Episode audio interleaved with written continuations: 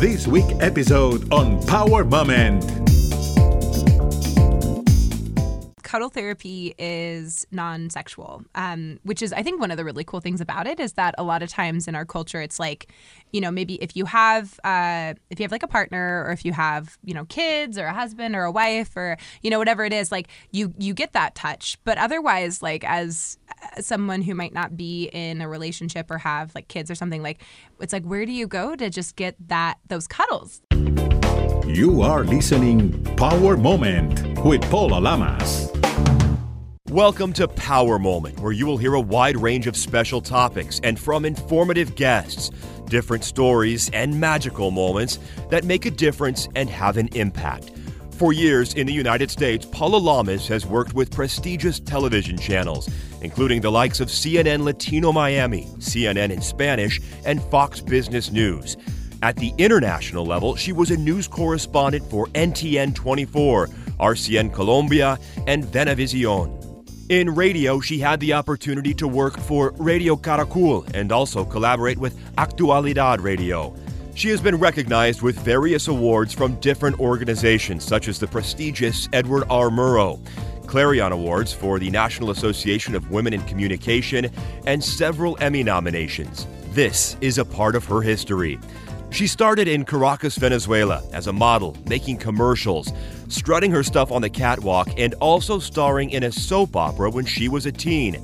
Those are her roots. Now, she's simply trying to discover how people give life to their ideas and dreams. This new show is about those stories that challenge borders, obstacles, and the limits of life.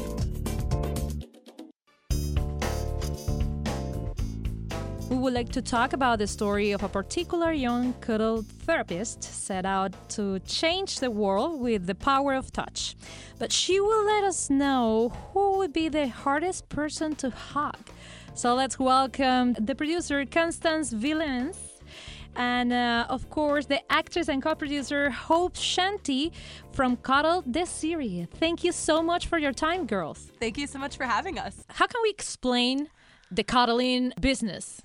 Yeah, so uh, cuddle therapy is a real thing. Um, there are professional cuddle therapists. Um, we actually interviewed some of them um, as uh, research for the show, and um, there's been a lot of press about it. We have s- several ones here in Seattle. There's some in Portland. I mean, they're all over. Um, and essentially, it is a person who you can hire to come and cuddle you. And they either come to your house or you go meet them somewhere in a park and they give you a hug they hold you whatever you need at that time uh, is what they what they do and and that is the character in the show as well she is uh, starting this business and she's uh, meeting all kinds of you know interesting quirky characters who want to be hugged or don't know if they want to be hugged Oh, they want to be hugged That's out. another question. I was like, yeah, we're talking about a lot of hugs, but it is another kind of touch uh, possible in this therapy or in this series.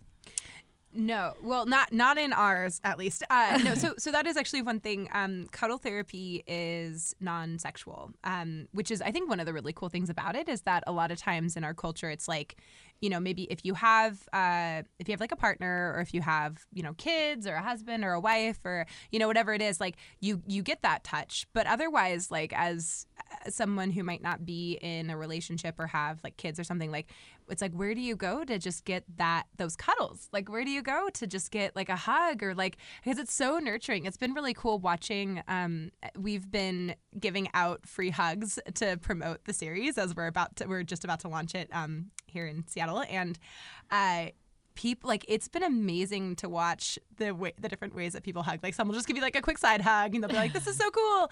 But some people will really like take the moment to receive the hug and like you watch them walk away a different person and it's such a unique experience i think. Yeah, I mean, it's the uh, the body goes through a physical change when there is, you know, contact uh, with another person. Um, you know, you release oxytocin, which is the feel good hormone. Um, women get it when they uh, breastfeed their babies. So I'm not trying to make that correlation, but it's just it's it's the warmth. It's almost like a, a feeling that overcomes you of warmth and happiness when oxytocin is being released in your body, and that is what what a hug or uh, being held by another person does to your body. When do you think that we lose that? Um, or, or, or probably we never been aware that we need hugs and we need to be cuddling often. Uh, why do you think that we lose that that consciousness about it? Well, it, I think it's it's you know Or we never been conscious about it? Well, I think it really it really depends. I mean, we we've seen that um, when children are being withheld from physical contact. I mean, uh, warm physical contact. I don't mean you know.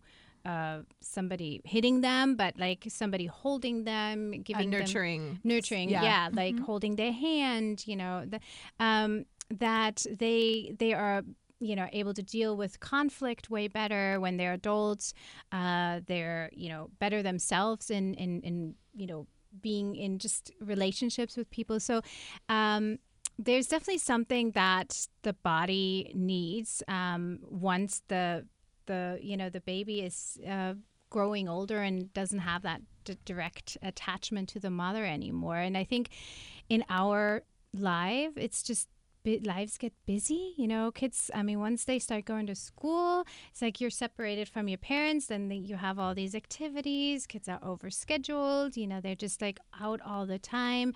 Um, by the time it's good to go to bed you just don't really have time to snuggle a whole lot. So i think that's we're understanding that now and that's coming back again. Parents are understanding or everybody's understanding how important that is and to give that to your kids and then that transfers into adult life Yeah, or even I'm thinking like as a kid where it's like you become too cool for touch. Like, you know, the moment you're like, Mom, don't hold my hand in public or like it's like no longer cool.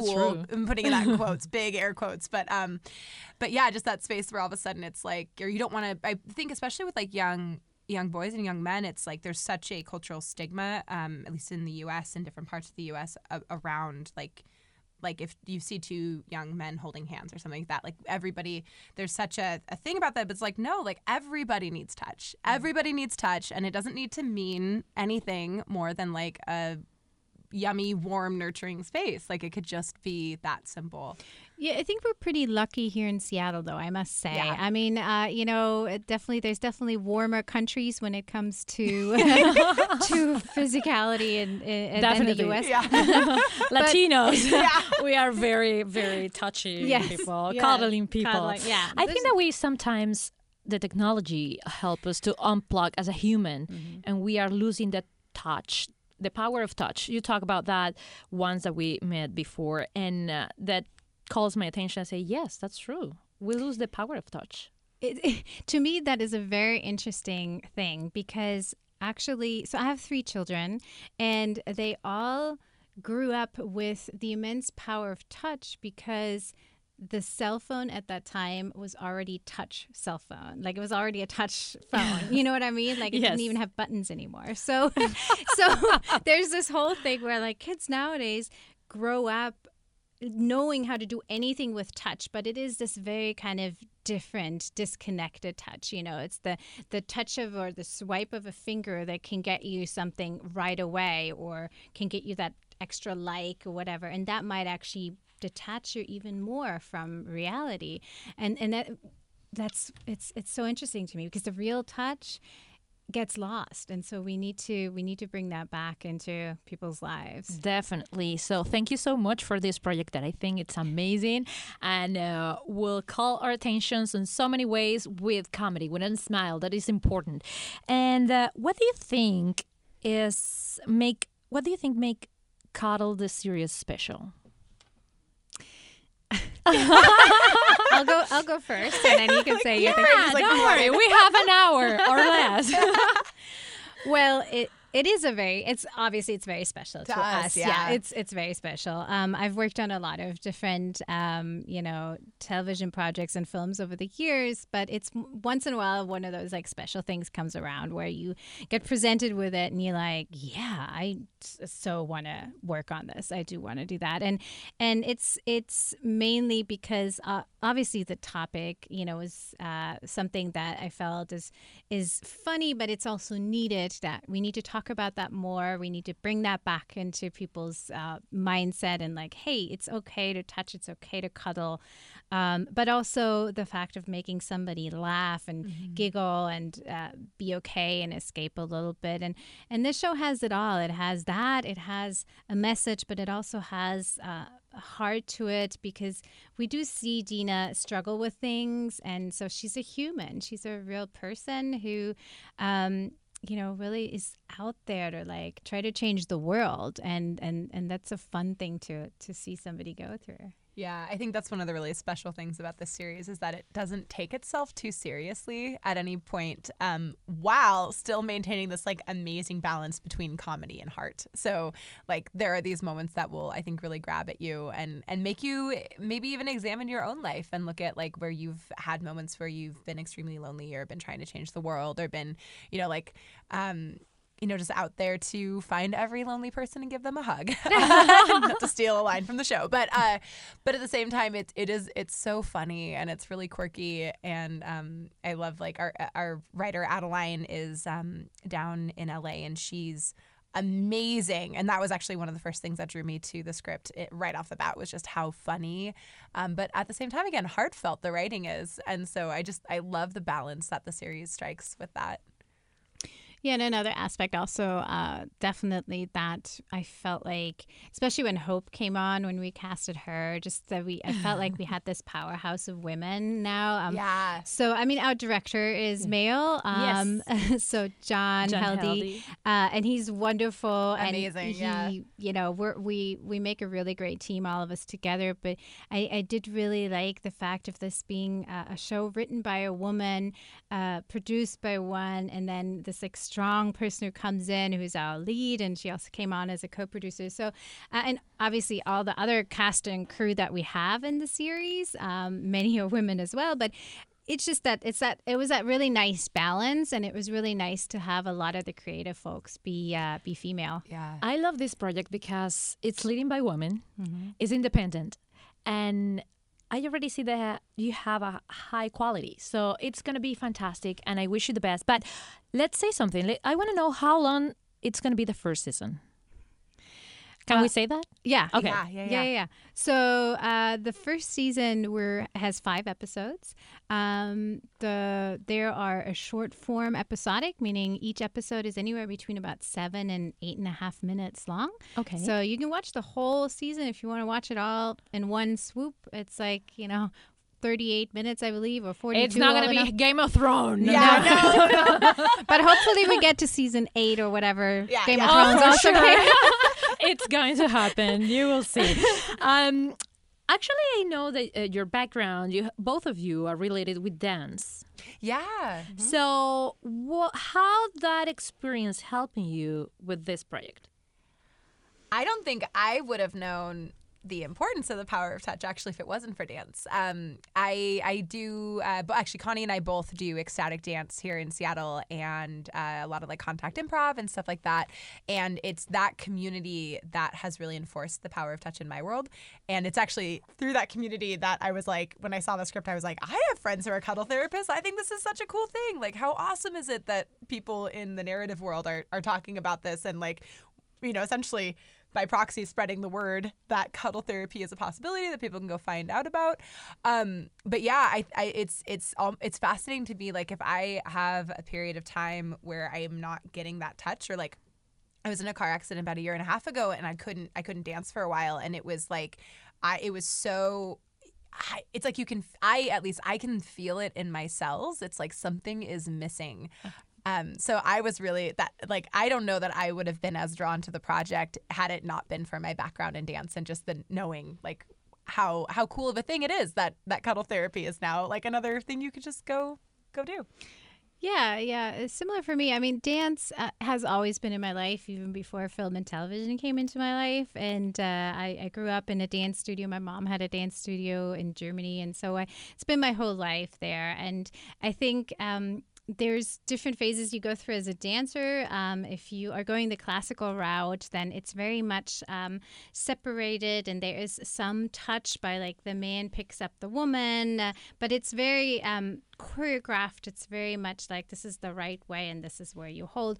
Uh, then if you branch over into other um, you know genres of dance, um, obviously there's you know like ballroom dance, which salsa and those kind of things that get a lot more uh, touchy feely as well. Uh, but even modern and contemporary there's more partnering that's done and so you really get used to having you know that closeness to other people, you know, other dancers, not only male and female, but also female and female, male and male. So, so for me, it was always comfortable to to be in, you know, in close touch with other people, and I enjoyed that. And it's similar to you when when that doesn't happen, then you're missing something. Yeah. Um, and I feel also like with dance, I think it it's it's teaching us to take a moment uh, off from our regular life. You know, I mean, uh, hobbies obviously do that a lot, but um, that moment of like breathing and tuning into your body mm-hmm. and um, listening to the music or not to the music or listening to the floor and listening to the the partner or the other people you're dancing with um, really brings you that i think it's probably also gives some of the oxytocin output so it's very similar to to hugging what was the power moment that you experienced in this area Ooh. Um, I'm like, what power wasn't moment. the power moment? That's probably the easier question. Um, no, it was just, it was such a fantastic experience overall because we had, um, he mentions a local cast and crew, and everybody really came together. And I felt like everybody had such a strong vision that we created such a beautiful series. And it's like very comedic, but has a lot of heart at the same time.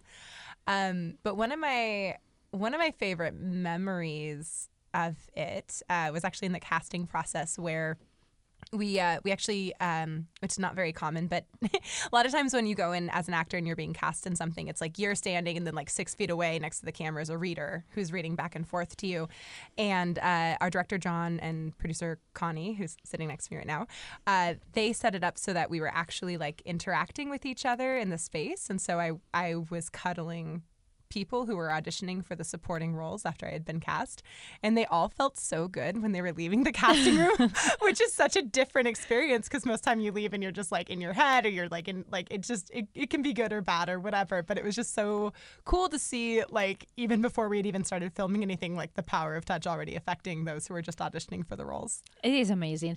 And for you, Connie, as a producer. Mm-hmm.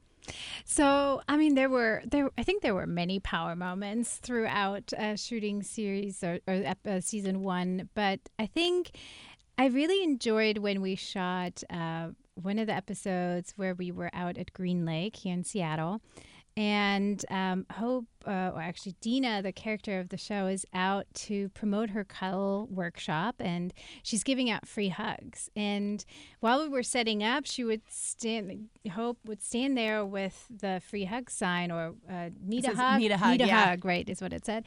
Um, and all these people would just come by and just like want to hug her. And like all would just stream in and like yeah i take a hug i take a hug i take a hug. And we weren't really ready to shoot. We were just setting up. But um, that was one of those moments where i was like wow this is really what people want to do. And that's you know it was really powerful to see all these people just coming by and wanting to hug a stranger.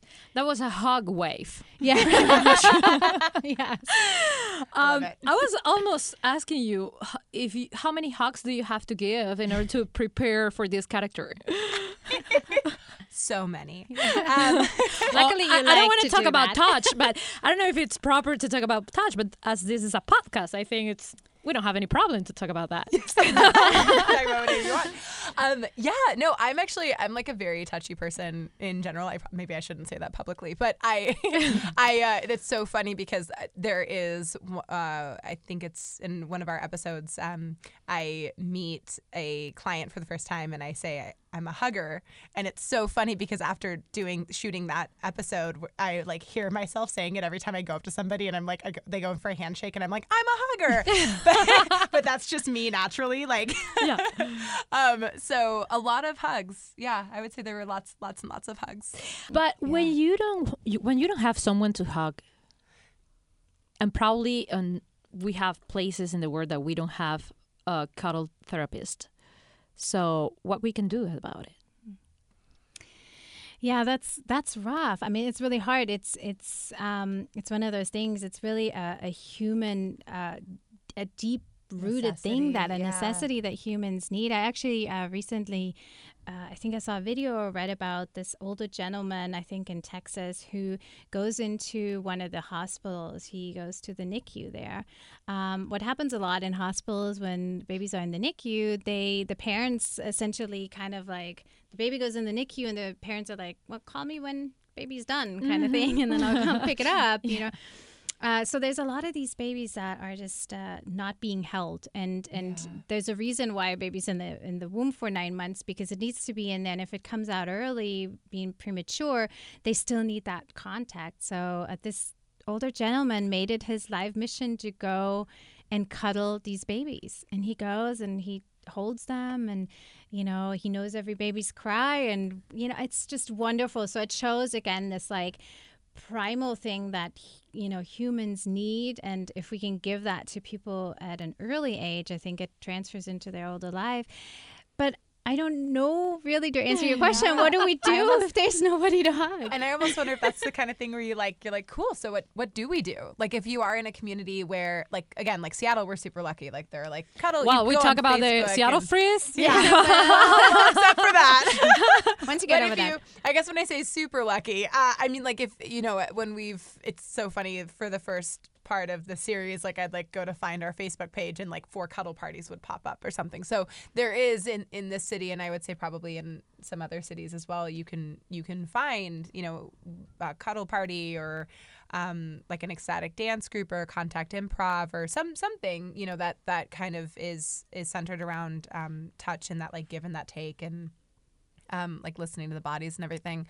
Um, but that's a really great question of just like, cool. So if you aren't, if you live in a community where that isn't, like, what can you do? What can you create? Like this Well, I gentleman think in hug your- Texas. On a, on a pillow or But yeah, I mean, there's definitely there's definitely things out there like that, and it it probably I think also a reason why a lot of people have animals, pets. Yeah, you know, yeah. they're great cuddlers.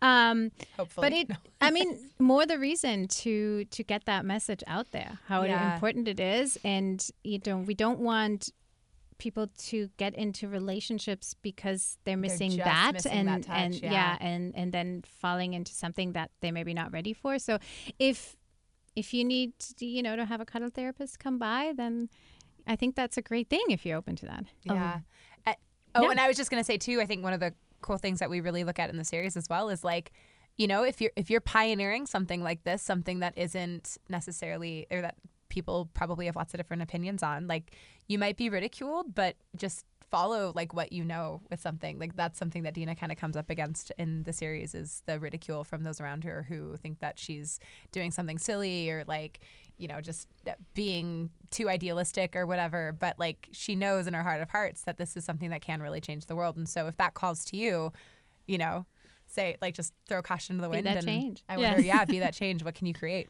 That's fantastic. By the way, um, back to the series. I remember the trailer and the first as- the first image called my attention. what happened with the cuddling and the fit? I was like, what? well I, I guess you can say a little bit about that Yeah. but it's a i mean cuddling is It's not just it's all kinds of Yeah. It's whole It's whatever- yeah, it's whatever the client, in a sense, wants. You know, and um, you know, sometimes that is just holding hands, or it's laying down, you know, in the big spoon, or you know, spooning and then, uh, you know, touching feet. It's but it's all with clothes on. There's no other intention that is Yeah. is being. They have uh, rules and Yeah. people have to yeah, follow. You can negotiate. So, so I would say like the clearest like rule, so to speak, would be that it is, you know, it's it's always platonic. It's not, but it's still nurturing. Um, but that it's not it's not sexual. This is very different from anything like that. And that from the cuddle therapist who we spoke with, that's something that they will like interview clients with in advance to make sure that that's very clearly understood. um, but then from there on, yeah, it's just a negotiation. Like maybe someone just wants to hold hands. Maybe they want to be spooned. Maybe they want to have like their arm stroked. You know, it really just depends on what is um, what both the cuddle therapist and the person being cuddled are looking to create together. well, let's cuddle our audience and let us know where people can find you. Uh, first stop is cuddletheseries.com. I think that's the best way to always get any information about us. If you uh, want to stay in the loop, sign up for getting information from us. So there's a contact us page on there. You can give us your email address and just uh, get uh, notifications. And then uh, we're on social media, so Facebook and Instagram. Yeah, the handle for both Facebook and Instagram is at Cuddle the Series. Um, and we appreciate every like and share that anybody we're at, as you mentioned we're uh, a grassroots production so to speak um, we so it's such a word of mouth is so important with something like this so the more that people are willing to like us share us tell their friends about us like that's how something like this gets out and gets into the world. Spread the word because our mantra is like, share, and comment. Yeah, and we and we know for sure that Dina has more adventures to live so through. Many so many more adventures. uh, we, yeah. I mean, we know Adeline is is a wonderful writer, and I know she she Brilliant. has a lot more ideas for Dina, and even just for us um, by working on these last five episodes. We're just yeah. already like thinking about all these things I that know, Dina like... can do and all these places she can hug people and you know anyway. So many more adventures. Wishing you the best of lucks and thank you so much for your time. Danke. Yeah thank, thank you. And uh, thanks for sharing this power moment with us. Gracias. Thank you you can follow Power Moment on social media at Paula Lamas on Twitter and Instagram. In Facebook, Power Moment with Paula Lamas. This is a GGSG production.